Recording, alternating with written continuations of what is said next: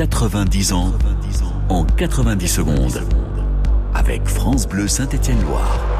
Une vingtaine d'années après l'affaire dite de la caisse noire, revoilà l'AS Saint-Etienne qui refait les gros titres de l'actualité, malheureusement en marge des pages sportives. Tout juste remonté en première division en 1999, les Verts sont montrés du doigt avant un derby face à Lyon, interpellé par le changement de nationalité de deux recrues brésiliennes de la SS, deux joueurs désormais détenteurs d'un passeport portugais. Le président Jean-Michel Aulas prévient qu'il déposerait une réclamation si José Alosio ou Alex Diaz sont alignés face à l'OL. Le premier s'est blessé quelques jours plus tôt à Auxerre et le second est annoncé en partance pour le Séville, ni l'un ni l'autre ne joue. Trois mois plus tard, Toulouse et son nouvel entraîneur, Robert Nouzaret, éjecté du banc stéphanois deux mois auparavant, porte réclamation. Alex, qui est finalement resté dans le forêt, est toujours concerné, mais également Maxime Levitsky, gardien de but ukrainien, qui a obtenu un passeport grec qui se révélera être un faux. Même chose pour ceux des deux attaquants brésiliens. Le début d'une longue bataille juridique qui va durer six mois. D'autres clubs comme Monaco, Strasbourg ou Metz sont concernés, mais ce sont les Verts qui vont payer le plus lourd tribut. Les joueurs sont suspendus pendant deux mois et la SS écope de 7 points de pénalité au classement.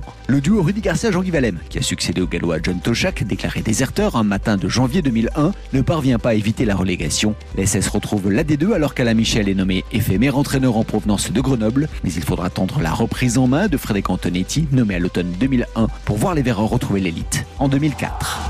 90 ans en 90 secondes. À retrouver sur FranceBleu.fr.